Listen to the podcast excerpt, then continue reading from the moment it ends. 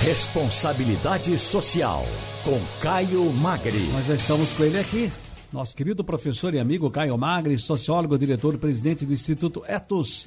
Alô, Caio, boa tarde para você, tudo bem, amigo?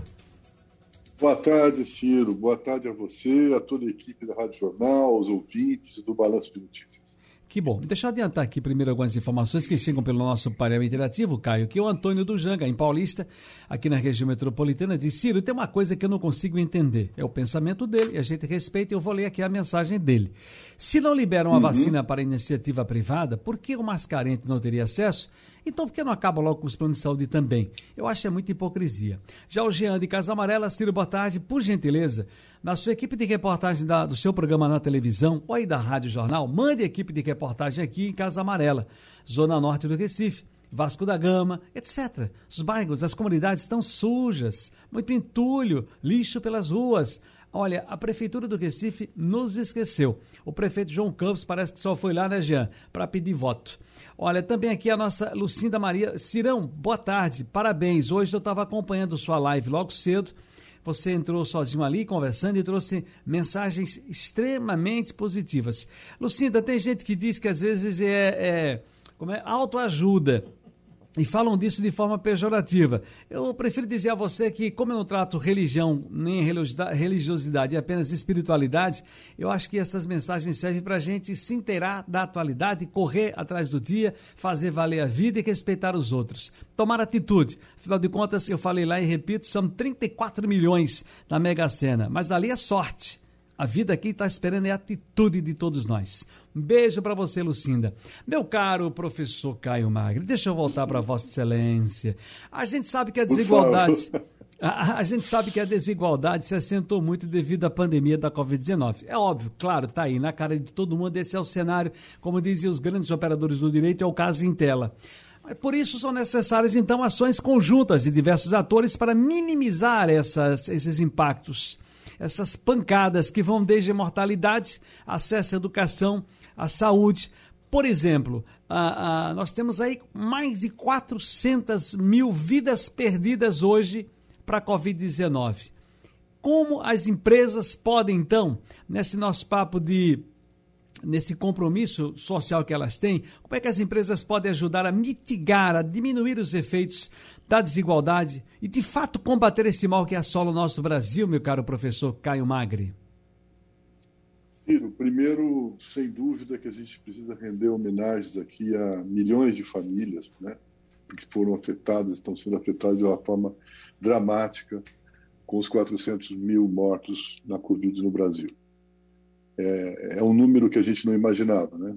É, é um número impensável há um ano atrás, quando a gente achava até às vezes que podia em três meses voltar a uma certa normalidade. Nossa, coisa impressionante. E, e, é esse o cenário que traz o maior desafio possível nesse momento para toda a sociedade. E as empresas e os empresários, especialmente a elite econômica, não pode, de forma nenhuma, se abster, é, ficar em silêncio e não se posicionar e não atuar nesse momento. Eu queria comentar aqui, aproveitar a oportunidade, a, uma, a um documento, a, uma, a, um artigo no jornal publicado na Folha de São Paulo em abril, agora dia 20 de abril, pelo Oded Grajeve, que é nosso presidente emérito do ETOS. Ele fez um documento que se chama Carta à Elite Econômica. Né? E, e, e, é um pouco essa, essa, essa, essa, essa radicalidade da sua questão, quer dizer, o que, que dá para fazer, o que, que podemos fazer, o que, que as empresas devem fazer. Primeiro, precisamos saber quais são os números. Né? A desigualdade que a gente está enfrentando no Brasil é crescente e muito grande. Né? Para você ter uma ideia, só São Paulo, a cidade mais rica do Brasil, a diferença da idade média para morrer entre o distrito mais pobre e o distrito mais rico é de 24 anos. Bom, o ministro Guedes acabou de dizer aí recentemente que ninguém quer para que as pessoas viverem até os 100 anos, né? Dizer, então, é, essa é a visão que nós temos que combater. Nós temos que garantir acesso e direitos a todos a longevidade, a qualidade de vida, etc. O Brasil tem 20 bilionários que estão lá na, na, na revista Forbes, né? e, a, e, a, população brasileira, quase 9%, quase 10% dela hoje passa fome diariamente. Então, precisa se atuar. Né? E se a gente tem que olhar de uma forma é, estratégica, chamar a elite econômica à responsabilidade nesse momento, portanto, os, os dirigentes das empresas, é chamá-los para pensar em questões que sejam ações que sejam estruturantes, né, modificadoras e transformadoras. É muito importante nesse momento fazer as ações solidárias, as ações de apoio e humanitárias, né, a filantropia, mas ela não é suficiente porque a gente a gente enfrenta uma questão sistêmica no Brasil e, uma, e, essa, e essa, sistematização desse, desse problema se dá focalmente, por exemplo, na questão do sistema tributário. Né? Ou, ou, a gente consegue fazer uma mudança no sistema tributário para que ele seja progressivo, com políticas públicas que, sem nenhuma exceção, atinja a todos e que a gente possa ter, de fato, políticas sociais fundamentais de educação pública e de saúde pública e de assistência social, uhum. a gente não faz essa mudança. Certo. Esse foi o acordo que sociedades importantes de países escandinavos, né, países importantes no, no, na referência hoje de bem-estar e qualidade de vida, como os países escandinavos fizeram. É fundamental. E o setor corporativo tem que dar sua contribuição absolutamente fundamental dessa contribuição. Cabe empreender cada vez mais nas boas práticas de ações afirmativas que possam reduzir as desigualdades entre homens e mulheres, entre negros e brancos, entre oportunidades, mas temos que mudar a lógica do mercado de trabalho, mas a gente tem que olhar também para essa discussão de aumentar a, a, tributação sobre fortunas, a tributação sobre os lucros, que possa ser uma, a riqueza possa ser melhor distribuída. Meu caro, meu caro eh, professor Caio Magri, eh, podemos então dizer que o combate à desigualdade só gera resultados positivos para todos, então?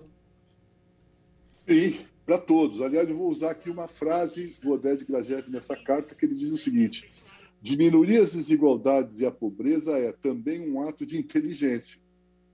É uma estupidez não construir um mercado interno muito maior.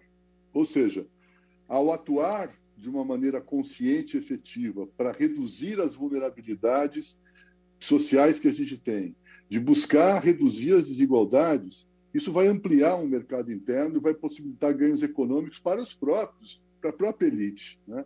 É, é, é, isso é absolutamente fundamental. Nós, nós, já tivemos isso em um certo cenário no Brasil nesse século. Né? Passamos, chegamos a ser a sexta economia do mundo. Né? Portanto, não conseguimos resolver as desigualdades naquele momento, mas demos alguns passos. Portanto, sabemos o que a gente tem que fazer. Né? E ela é para todos. Acesso à educação que aconteceu nesse período, a melhoria da renda, acesso à segurança alimentar, acesso a, ao trabalho, à geração de empregos, foi muito importante. Ela não reduziu as desigualdades que a gente tem no Brasil, uhum. mas era um caminho importante. A gente precisa retomar essa possibilidade de termos sem uma dúvida. política econômica, uma política social, uma política educacional e de saúde para todos. Só assim que a gente vai ter a redução de desigualdades no país. E a elite tem papel, Ciro. Não dá para ficar em silêncio nesse momento. Olhando a pandemia ainda mais, ou seja, a gravidade do que a gente tem que recuperar, é muito importante que ela se posicione e venha compor com a sociedade uma, uma possibilidade, uma janela de melhoria de qualidade de vida para todos nós. Caio Magri, sociólogo, diretor e presidente do Instituto Etos, muito obrigado mais uma vez aqui com a nossa responsabilidade social no Balanço Notícias. Boa tarde, querido amigo. Um grande abraço. Boa tarde a todos os ouvintes da Rádio Jornal e do Balanço Notícias. Felicidades.